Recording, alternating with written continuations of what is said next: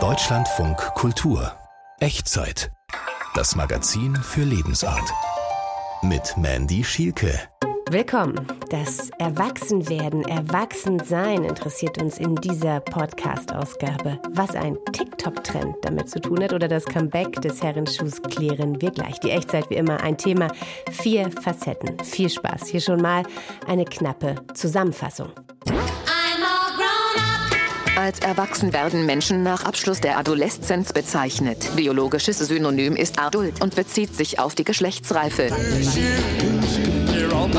Der klassische Halbschuh steht mittlerweile für Jugendlichkeit. Wenn jetzt alle Väter Sneaker tragen, altert das ehemals jugendlich besetzte Schuhwerk. Ladies, if he's 30 plus and dropping red flags left and right, peace out, sis. Just leave. His frontal lobe is fully developed and he ain't changing. Wenn feministische Mädchen ihre Quinceañera feiern, ist das okay.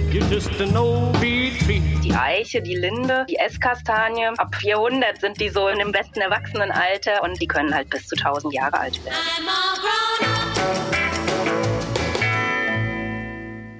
Erwachsen sein, erwachsen werden. Kinder sehen diesen Zeitpunkt oft herbei und wir Erwachsenen romantisieren die Kindheit mitunter sehr.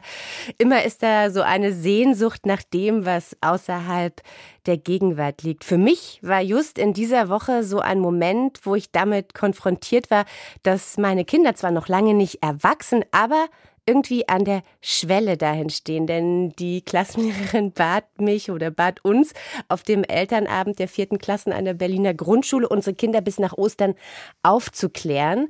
Denn dann steht das erste Mal Sexualkunde auf dem Lehrplan so. Und da waren alle auch erstmal so ein bisschen so, hm, okay, wussten nicht so richtig, wie sie darauf reagieren sollen. Ist das zu früh, zu spät oder was auch immer. Aber auf jeden Fall ist das ein erster Schritt in so eine gewisse Reifephase, an dessen Ende dann das Erwachsensein stehen wird. Hier im Echtzeit-Podcast geht es heute nur um dieses Erwachsensein. Meine Kollegin Katja Bigalke hat die Themen zusammengestellt.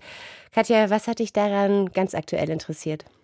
Ja, also aktuell ist natürlich auch bei mir so, dass mein Sohn äh, 16 Jahre alt ist. Der ist tatsächlich schon ein bisschen weiter als deine Kinder jetzt und definitiv ziemlich straightforward auf dem Weg ins Erwachsenenleben.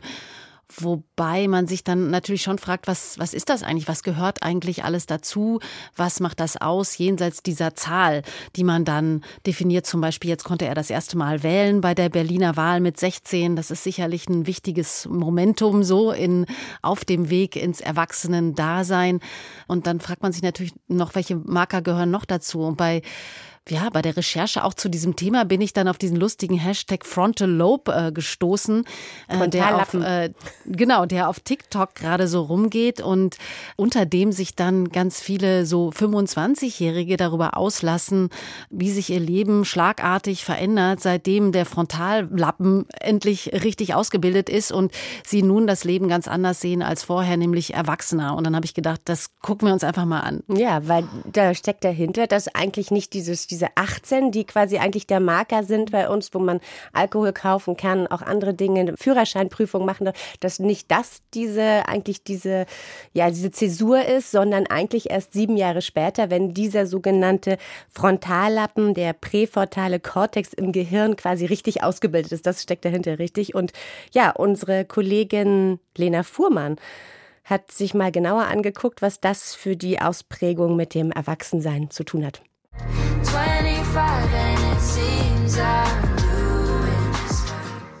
25 ist das neue 18. Da sind sich zahlreiche TikTokerinnen rund um die Welt einig und dehnen die Jugend nach der verlorenen Corona-Zeit fix noch um ein paar Jahre aus.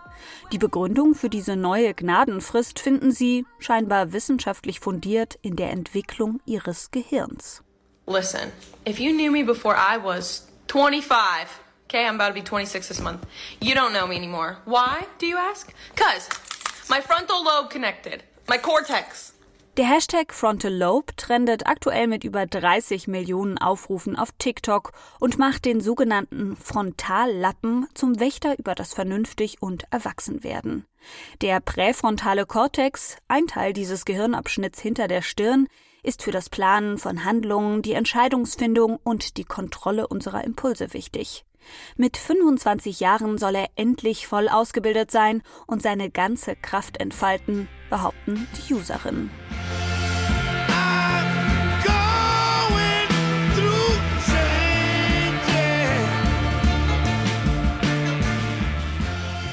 Plötzlich haben die Eltern mit ihren Ratschlägen doch recht und illoyale Freunde werden abgeschrieben. Es ist eine nahezu magische Verwandlung, von der die TikTokerinnen berichten. Das alte, impulsive Ich wird gegen ein neues, rational denkendes ausgetauscht. So lassen sich ganz nebenbei auch die Fehltritte der Jugend bequem unter den Teppich kehren. Das Gehirn war damals einfach noch nicht bereit, sagt die TikTokerin Mackenzie Murian. You don't know me, okay? Reintroduce yourself. Because she's connected. She's realizing trauma. She's changed. She doesn't know why she did any of the things she did when she was 18, 19, 20, 21. Please don't judge me, okay? Because I don't know. I don't know why I did that. My brain, my brain didn't, it wasn't ready. So einfach wie die Hirnentwicklung auf TikTok klingt, ist sie aus wissenschaftlicher Sicht nicht. Die sogenannte weiße Substanz entwickelt sich etwa je nach Region des Präfrontalkortex zu unterschiedlichen Zeiten. Über Nervenfasern verkabelt sie verschiedene Bereiche und erleichtert so Prozesse im Gehirn, beispielsweise bei der Entscheidungsfindung. Das passiert bei jedem Menschen in einem individuellen Tempo, betont der Kognitionspsychologe und Neurowissenschaftler Martin Hebert. Und sicher nicht über Nacht. Das muss man eher als einen kontinuierlichen Prozess verstehen. Und der ist dann bei manchen Menschen schon deutlich vor 25 abgeschlossen, bei manchen Menschen erst später. Die Verbindungen zu dem Teil des präfrontalen Kortex, der für die Bewertung verschiedener Situationen zuständig ist, bilden sich jedoch tatsächlich oft erst in den 20er Jahren voll aus. Dass jüngere Menschen also tendenziell impulsiver handeln als ältere, da ist man sich in der Wissenschaft einig. Tatsächlich geht man davon aus, dass das eine sinnvolle Sache ist, die altersgerecht ist, dass das eine Zeit ist in einem Leben, wo man Dinge eben ausprobieren soll und wo es gerade eben gut ist, nicht immer so alles so komplett gehemmt zu betrachten. Doch selbst wenn die impulsive Phase vorbei ist, droht keinesfalls die völlige Langeweile oder Stagnation. Obwohl Dating-Optionen dadurch einfacher auszusortieren wären, glaubt man der TikTokerin Travel Junkie 331. Ladies, if he's 30 plus and dropping red flags left and right, peace out, sis. Just leave. His frontal lobe is fully developed and he ain't changing. Hier heißt es aufatmen. Wir und unsere Partnerinnen sind auch mit einem voll ausgebildeten Präfrontalkortex noch zur weiteren Entwicklung fähig. Die unbequeme Nachricht zuerst, manches verschlechtert sich, wie beispielsweise die Verarbeitungsgeschwindigkeit. Aber, so Hebert, dann gibt es auch andere Prozesse, die sehr, sehr viel später eigentlich erst wirklich so ein Maximum erreichen. Also zum Beispiel diese Fähigkeit, die Emotionen von anderen Menschen wirklich zu deuten. Das ist eine Sache, die sich erst wirklich in den 40er oder 50er Jahren wirklich irgendwie ein Maximum erreicht. Also, ob nun 18, 25 oder 40 Jahre, das Alter ist und bleibt eine Zahl. Entscheidend ist, was man daraus macht. Präfrontaler Kortex hin oder her. Ganz klar, entscheidend ist ja immer, was man daraus macht. Das gilt für alle Übergänge und Phasen im Leben. Und jetzt wollen wir über das Prinzip Erwachsenwerden in der Natur sprechen und uns da den Bäumen zuwenden. Daniela Antoni ist Baumexpertin und Försterin, kennt sich also gut aus. Hallo, Frau Antoni. Hallo. Willkommen. Ihr Försterkollege Peter Wohleben, der dadurch bekannt geworden ist, dass er sehr romantisch über Bäume schreibt, ihnen mitunter auch sehr menschliche Eigenschaften zuschreibt, spricht in seinem bekannten Buch Das geheime Leben der Bäume auch davon, wie Jungbäume in der Natur von Mutterpflanzen versorgt werden, über das Wurzelwerk, wie Mutterbäume Ablegern quasi helfen zu wachsen, sie aufziehen, ja, helfen groß und erwachsen zu werden. Frau Antoni, beobachten Sie das auch? Bei Herrn Wohlleben geht der Trend ja sehr stark zur Vermenschlichung von Bäumen. Ich bin ja eher wissenschaftlich im Thema Stadtbaum unterwegs Und es gibt so ein paar Parallelen tatsächlich, wo man sagen könnte, okay, da sind es durchaus menschliche Eigenschaften, aber im Gro ist die wissenschaftliche Datenlage dafür ja eher sehr dürftig. Also zum Beispiel dieses Wood Wide Web, das wurde ja vor kurzem erst widerlegt. Das wurde ja so vorgestellt, also das ist ein Netz von unterirdischen Pilzfäden, die miteinander kommunizieren und wo dann praktisch der Mutterbaum den kleinen Trieb mitversorgt. Und da sind die wissenschaftlichen Belege einfach dürftig dafür. Das mhm. nutzt man einfach immer in so eine Art Überinterpretation, die da von vielen ja, Kollegen betrieben wird, die aber mit Forschung und Wissenschaft jetzt nichts zu tun hat. Hm, klingt vielleicht einfach ganz schön und ähm, ja. die Vorstellung ist ja auch ganz anrührend. Woran erkennen wir Menschen, Frau Antoni, die, also wie wir jetzt sozusagen, die nicht so vom Fach sind wie Sie eigentlich, dass ein Baum erwachsen ist? Naja, man sieht es dem ja natürlich optisch an. Also ein Baum, der jetzt erwachsen wird, der wächst natürlich, ist ja auch schon im Namen inbegriffen, der wird größer, der bekommt eine dickere Rinde. Wo man es auch manchmal merkt, sind die Pollenallergiker, nämlich ein Baum, der bekommt ja irgendwann oder wird fortpflanzungsfähig. Mhm. Und ja, dann findet eben Windbestäubung statt und daran kann man auch sehr gut erkennen, wann ein Baum erwachsen wird. Also die Rinde, die äh, Bestäubung, dass die Pollen durch die Luft fliegen. Ja, und was ändert sich zum Beispiel daran am Wachstum? Also wächst er dann auch anders weiter, weil das hört ja nicht auf. Ja, also am Anfang ist ein Baum ja eher damit beschäftigt. Also da findet viel auf Zellebene statt, wo man immer sagt, der muss jetzt erstmal ähm, ja, sich positionieren. Der muss jetzt die Zellen, denen muss er erstmal eine Aufgabe geben. Und wenn der dann in, in die Erwachsenenphase kommt, also wir nennen das Reifephase, da ist das Dickenwachstum transparent, weil der braucht ja eine gewisse Stabilität. Das heißt, der Baum mhm. wird dicker, das Wurzelwerk vergrößert sich, damit er auch im Boden Halt bekommt.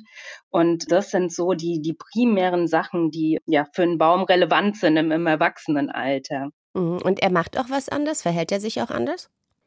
Je nach Art ist es unterschiedlich, weil Bäume, die haben ja ein ganz unterschiedliches Alter. Also manche mhm. werden nur 90 Jahre alt, manche werden 1000 Jahre alt. Und das ist immer bezogen auf die Baumart. Das heißt, alles, was wir jetzt besprechen, muss immer für die jeweilige Baumart ähm, betrachtet werden und dann nochmal fürs jeweilige Individuum, weil ein Baum hat natürlich ähm, ja, einen komplett anderen Standort teilweise. Manche stehen in der Stadt, manche stehen im geschützten Verbund im Wald. Und das heißt, für jeden Baum und für jede Baumart ist es nochmal ein bisschen anders. Mhm. Sie sagen das schon, das unterscheidet sich natürlich stark, wie alt so ein Baum wird, ob wir jetzt von einem Birnbaum sprechen oder von einer Eiche ja, erwachsen werden beim Menschen, gibt es da ziemlich konkrete Altersangaben. Aber wenn wir jetzt mal bei zum Beispiel den Beispielen bleiben, die ich genannt habe, in welchem Alter geht man denn davon aus, jetzt sind sie erwachsen? Gibt es sowas, so eine konkrete Altersangabe oder ist das ein fließender Bereich?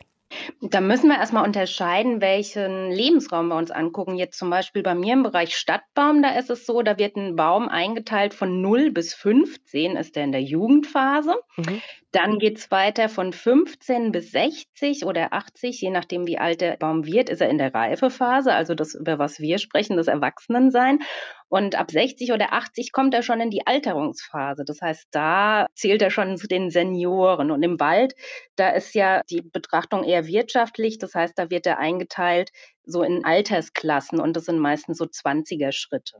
Können Sie denn sagen, welche Baumart am längsten in dieser Erwachsenenphase steckt? Ja, also wir haben nicht viele langlebige Baumarten. Also wir sprechen natürlich von Deutschland.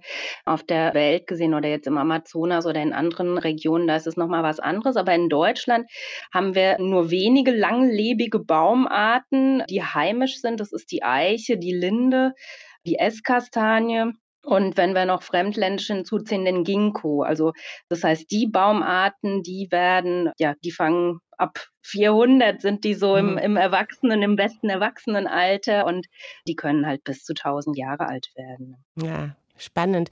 Ja, besonders, weil wir jetzt schon beim Älterwerden angekommen waren. Besonders alte Menschen entwickeln ja oft ein besonderes Verhältnis zu erwachsenen oder alten Bäumen. Beobachten Sie das eigentlich auch?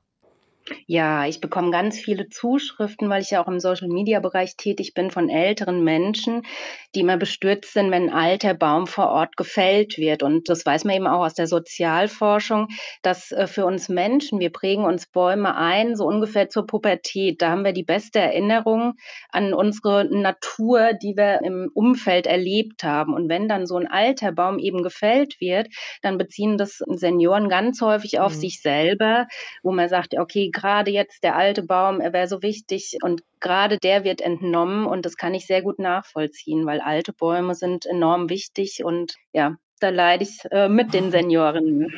Ja, und die Symbolkraft ist riesengroß. Also es gibt Redewendungen, Liedtexte, alt wie ein Baum, Märchen, Geschichten, Malerei, in der Bäume menschliche Gestalt annehmen. Also diese ja große Symbolkraft des Baumes, auf die ich da nochmal hinaus möchte. Frau Antoni, was denken Sie, woher rührt es, dass wir so gern was auf Bäume projizieren? Äh, das ist ja schon eher eine philosophische oder psychologische Frage. Und ich kenne das natürlich auch. Also wir sagen ja auch zum Plattwerk, dass es Adern hat und mhm. Beim Menschen wäre das natürlich die Ursache des Herz und die Pumpe, aber beim Baum, wenn wir das jetzt richtig faktisch auflösen würden, dann sind es Kapillarkräfte oder die Osmose und es hat mit Physik zu tun.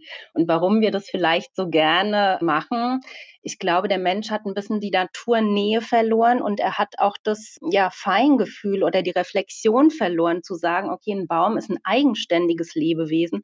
Und ich finde, es sagt sehr viel über unsere Gesellschaft aus, wenn wir es aktuell nicht mehr schaffen, einen Organismus oder ein Lebewesen nur wahrzunehmen oder wertzuschätzen, wenn wir es auf menschliche Eigenschaften projizieren. Und das ist, finde ich, unfassbar traurig. Mhm. Aber ist das nicht eine, sagen wir mal, eine Herangehensweise oder Entwicklung, die schon sehr, sehr alt ist. Also wenn man jetzt an so die deutsche Romantik denkt und so weiter, dass der Baum irgendwie eine Symbolkraft hat und mit menschlichem Leben irgendwie verbunden wird und da Analogien hergestellt werden, das ist ja eine ganz alte Geschichte, oder? Ja, es ist vor allen Dingen auch eine Chance, natürlich den, den Baum wieder nahbarer zu machen. Und früher hm, in der Literatur, da gibt es auch Hinweise darauf, da wurden alte Bäume tatsächlich noch benannt, wo die holde Maid unter mhm. der Weide sitzt. Und tatsächlich geht das immer mehr in der Literatur verloren. Heute heißt es nicht mehr sitzt unter der Weide, sondern sitzt unter dem Baum. So, und das sind dann auch wieder Versäumnisse in Bezug auf die Naturnähe, die wir unbedingt wieder aufholen müssen. Über das Älterwerden, das Erwachsensein von Bäumen habe ich gesprochen mit Daniela Antoni, Waldökologin, Baumexpertin und Försterin. Vielen Dank für das Gespräch. Vielen Dank für die Einladung und die Möglichkeit.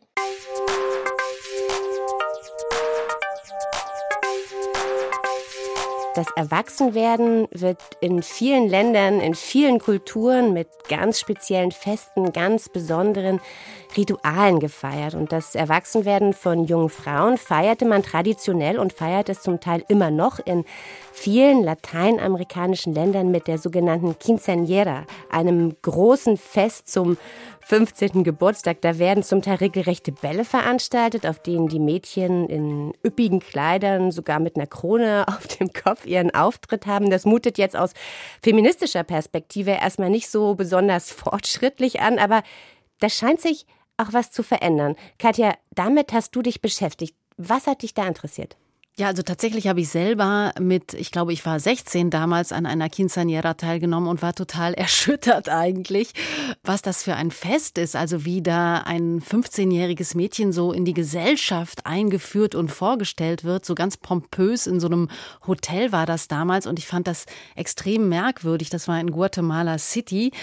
Und ich habe mich jetzt halt im Zusammenhang mit dieser Sendung gefragt, wie hat sich das wohl verändert? Das ist jetzt auch schon ein paar Jahre her und dachte, da gab es ja auch viele feministische Bewegungen, einfach auch in vielen Ländern Südamerikas. Ähm, wie blickt man denn da heute eigentlich auf dieses Fest? Hat sich dieses Fest verändert? Und bin dann bei diesen Recherchen auf einen Artikel von der Journalistin Solana Camaño gestoßen.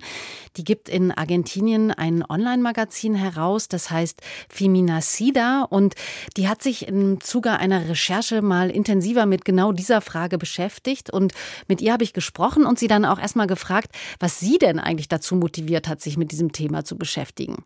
En realidad, eh, 2019 acá en la Argentina fue un año de mucha efervescencia, ebullición de lo que es la militancia feminista. Das war im Jahr 2019. Das war hier in Argentinien ein Jahr, wo es viele feministische Proteste gab. Da erzählte mir eine Freundin, sie müsse auf eine Quinceañera. Und da habe ich mich gefragt, wie sich diese Feier wohl verändert hat, angesichts der vielen progressiven Veränderungen im Land. Diese Feier ist halt eine Tradition, die sehr stark von Familien- und Frauenstereotypen geprägt ist. Und ich wollte von Jugendlichen hören, wie das heute für sie zusammenpasst feministische Ideen und diese Feier, die ja eine Art Rite de Passage ist. Meine Recherchen liegen jetzt schon etwas zurück. Es gab die Pandemie. Da wurden auch viele Feiern abgesagt. Aber ich denke, die Frage stellt sich immer noch. Wie feiern junge Frauen das heute? Zumal, wenn man zurückguckt, woher dieses Ritual eigentlich kommt. Es gibt HistorikerInnen, die gehen davon aus, dass sich diese Bälle in lateinamerikanischen Ländern erst im 19. Jahrhundert so richtig etabliert haben dass man da erst begonnen hat, den Übergang von Mädchen zu Damen zu feiern. Andere führen das Fest aber auch zurück auf Rituale in präkolumbianische Zeiten und siedeln es in den indigenen Hochkulturen Mexikos und Guatemalas an. Andere wiederum lesen das Fest als eine Art Beförderung in die High Society, ausgedrückt durch Accessoires wie die hochhackigen Schuhe, das Kleid, die Krone weswegen das Fest auch nie so eine Verbreitung in der breiten Bevölkerung hatte. Manche haben eben schlicht nicht die Ressourcen, so ein Fest zu feiern. Das ist von Fall zu Fall verschieden. Okay, und was haben Ihre Recherchen dann ergeben? Also wie gehen Teenager heute damit um mit dieser Feier? Por ejemplo, esta otra fiesta a la que fui, que, que no la relaté en la nota. Da würde ich gerne eine Feier erwähnen, die ich besucht habe. Das war das Fest einer 15-Jährigen, die in dem Club gefeiert hat, in dem sie mit ihrem Vater Fußball spielt. Sie trug ein ziemlich wildes Kleid und dribbelte beim Auftakttanz tänzelt mit einem Fußball durch den Raum, weil sie es eben liebt, Fußball zu spielen. Dass Frauen inzwischen Fußball spielen in Argentinien, ist ja durchaus eine feministische Errungenschaft und das koexistiert dann eben neben so einer alten Tradition wie der Quinceañera.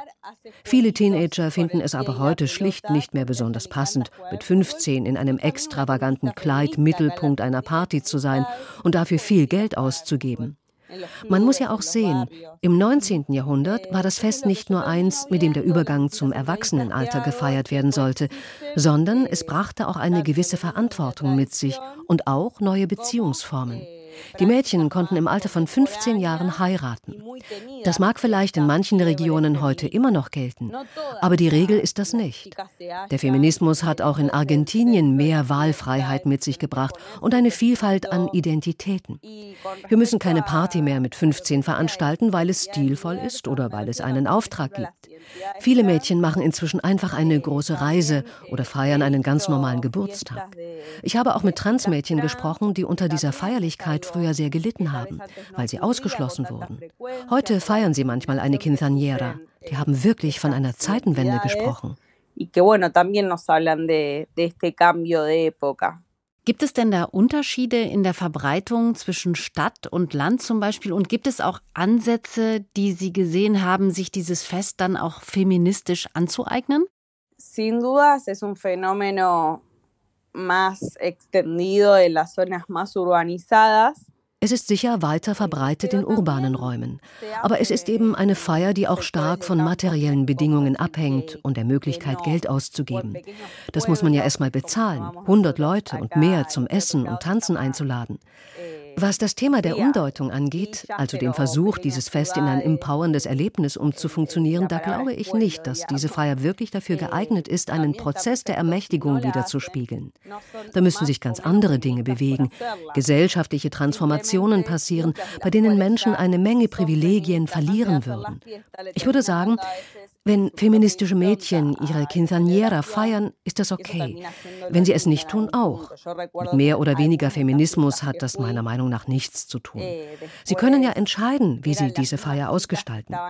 Klar ist, dass es inzwischen viele Teenies gibt, die sich schon vor ihrem 15. Geburtstag als Feministinnen verstehen. Bei den Märschen für das Recht auf eine legale Abtreibung, was ja eine große Bewegung in Argentinien war, da sind auch viele Schulmädchen mitgelaufen in einem grünen Kleid, was ja zur Farbe des Kampfes für eine sichere und kostenlose legale Abtreibung geworden ist. Wenn Sie zurückblicken jetzt auf Ihre Quinceañera, was würden Sie denn heute anders machen? Y es una pregunta difícil porque yo la pasé muy bien en mi fiesta de 15, de hecho con mi madre. Das ist eine schwierige Frage. Ich hatte tatsächlich eine tolle Quinceañera. Ich habe das als sehr eng mit meiner Mutter erlebt. Aber hey, heute denke ich, dass ich so etwas Großes nicht mehr veranstalten würde. Ich meine, es ist immer gut, mit Leuten zusammenzukommen, zu tanzen und zu feiern, aber dafür gibt es ja etliche Anlässe. Damals war ich auch ganz schön unter Druck. Es gab viele Vergleiche mit anderen Mädchen in meinem Alter darüber, welches Kleid nun schöner ist und so weiter. Es scheint mir, dass der Fokus sich definitiv ein bisschen verschieben sollte. Es mehr darum gehen sollte, eine gute Zeit mit Menschen zu haben, die man mag, und weniger Wert zu legen auf die Äußerlichkeiten. So würde ich das heute sehen. Sagt Solana Camaño über die Quinceañera, eine Art Debütantinnenball. Dass Rituale für uns Menschen im Leben sehr wichtig sind, stellt sie dabei natürlich nicht in Frage.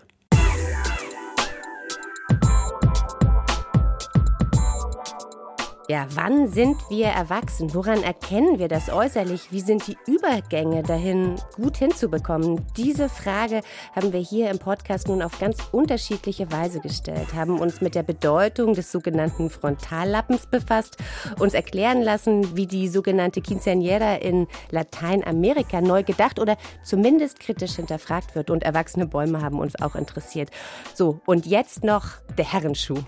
der Herrenschuh auch so ein Symbol Symbol des Erwachsenseins.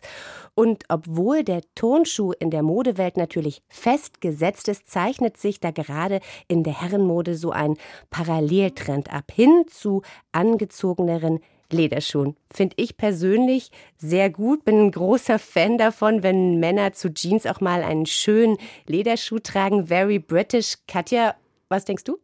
Also ich denke bei dem Lederherrenschuh tatsächlich immer erstmal an meinen Vater, den ich mir überhaupt gar nicht in einem Turnschuh vorstellen kann. Deswegen ist das für mich auch wirklich stark assoziiert mit dem Thema Erwachsensein. Und was mich dann aber verwundert hat, ist tatsächlich, dass mein Freund, der wirklich ein überzeugter Turnschuhträger ist, vor kurzem selbst mit ledernen Herrenschuhen vor mir stand der ist modisch sehr versiert und kennt sich gut aus. Und habe ich gedacht, was ist das jetzt? Und habe dann ein bisschen recherchiert und geguckt, was es damit auf sich hat und bin auf so eine Studie gestoßen aus England ist die, die tatsächlich äh, sagt, dass im Bereich der Schuhmode für diese Saison erwartet wird, dass die Herren zunehmend auf Lederschuhe setzen werden. Das fand ich interessant. Ja, und wie sich das genau darstellt, in welchen Facetten, das hat Matthias Finger für uns recherchiert. Das ist jetzt ein burgundfarbener Pennyloafer aus glanzgestoßenen Leder mit einer schönen Gummiprofilsohle. Ah ja. Ist ja schon ungewohnter Look wahrscheinlich am, am Fuß erstmal, oder? Für mich ist das ein sehr, sehr fein anzusehener klassischer Look. Und jetzt hier in Ihrem Fall natürlich noch auch mit den Socken ist das auch das modische Statement von Berlin Mitte. Das passt natürlich auch sagt Tobias Börner von Shoe Passion über den Schuh an meinem Fuß.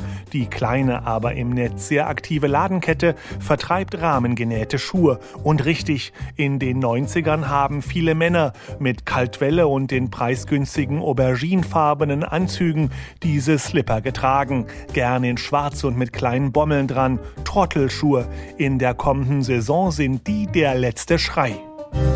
Also ich glaube, ich sehe jetzt so ein bisschen aus wie mein Vater in dem Loafer. Wer würde das mittlerweile kaufen? Der Enkelsohn ihres Vaters tatsächlich würde sie dann halt kaufen. Also wir tun uns wahrscheinlich schwer, aber die Generation, wir erleben das bei den 25 bis 35-Jährigen, die sind absolut im, äh, ja, im Loafer-Trend. Der klassische Halbschuh steht mittlerweile für Jugendlichkeit, trotz seines erwachsenen Aussehens. In ihnen sind unsere Väter durchs Leben gestapft. Von ihnen wollten wir uns in Turnschuhen absetzen. Doch wenn jetzt alle Väter Sneaker tragen, altert das ehemals jugendlich besetzte Schuhwerk. In einer Kollaboration mit dem Schuhhersteller Timberland setzt zum Beispiel jetzt auch das coole Streetwear-Label Supreme auf luxuriöse Bootsschuhe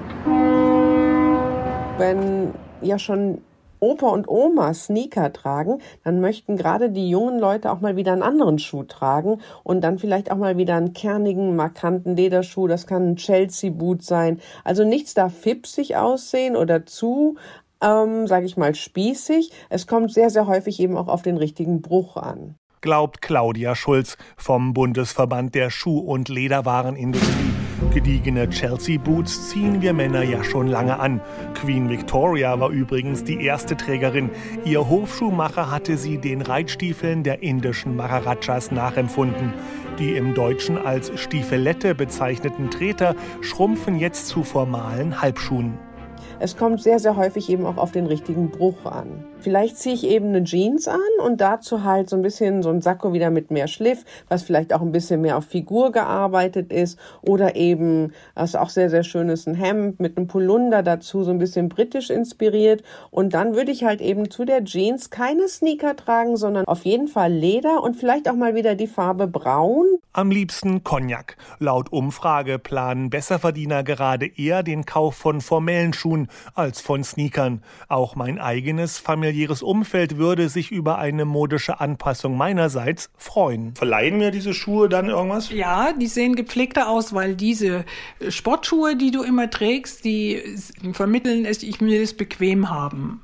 Wie wirkt so ein feinerer Lederschuh auf die Damenwelt? Dass dem Herrn nicht egal ist, wie er aussieht. Meine Turnschuhe erinnern meine Cousine Cordula an Elefantenfüße. Zudem achten wohl Entscheider immer noch aufs Schuhwerk des Fußvolkes. Schuhpflege sagt viel darüber aus, wie man mit Dingen umgeht. Spannenderweise passen Lederschuhe aber auch zum Zeitgeist, der auf ressourcensparendes Verhalten setzt. Viele junge Leute entdecken auch wieder Leder durchaus als sehr ansprechendes Material, weil man einfach sagt, einen guten Lederschuh kann ich auch reparieren lassen im Zweifelsfall. Bei Plastiksneakern, und wir hatten ja viel diese Sneaker, ähm, ja, auch mit den angespritzten Sohlen, da war das einfach schwieriger, die reparieren zu lassen. Leder hat zwar keine gute Ökobilanz, wird aber gern als Abprodukt der Fleischindustrie verwertet. Kaum ein Tier muss explizit für ordentliche Herrenschuhe sterben. Der Berliner Anbieter Schuhpeschen lässt in Europa gerben und fertigen. Und wir verlieren ungefähr ein Schnapsglas an Fußschweiß pro Tag. Man kennt das von Sportschuhen, dann steht das drin, dann hat man diesen peinlichen Effekt, irgendwo zieht man die Schuhe aus und dann